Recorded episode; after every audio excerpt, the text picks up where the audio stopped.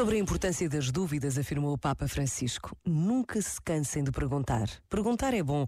Aliás, muitas vezes é melhor que dar respostas, porque quem pergunta permanece inquieto e inquietude é o melhor remédio contra a rotina, que às vezes se torna uma espécie de normalidade que anestesia a alma. Cada um de nós traz dentro os próprios interrogativos.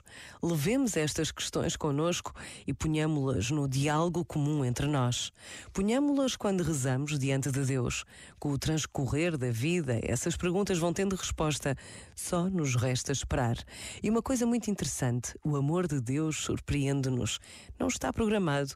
O amor de Deus vem de surpresa. Surpreende sempre.